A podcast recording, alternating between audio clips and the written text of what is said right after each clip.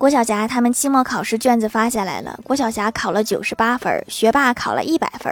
正当郭晓霞沾沾自喜的时候，学霸说：“你考九十八分是因为你只能考九十八分，我考一百分是因为卷子满分只有一百分。”随后，郭晓霞给了学霸一脚，学霸直接蹲地下了。